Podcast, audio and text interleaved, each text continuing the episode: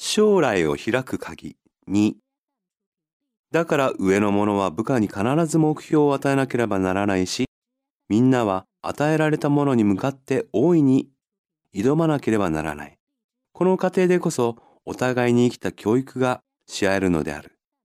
よく私は数字に弱いとか、私が経済が苦手だとか言う人がいるが、人間の頭脳細胞にそんなに個人差がありようはずがない。結局、事の成否のポイントは考える力とその実行力がどのくらいその人に備わっているかである。仕事にも真剣、勝負をかける態度、これこそ頭脳向上の最善の道である。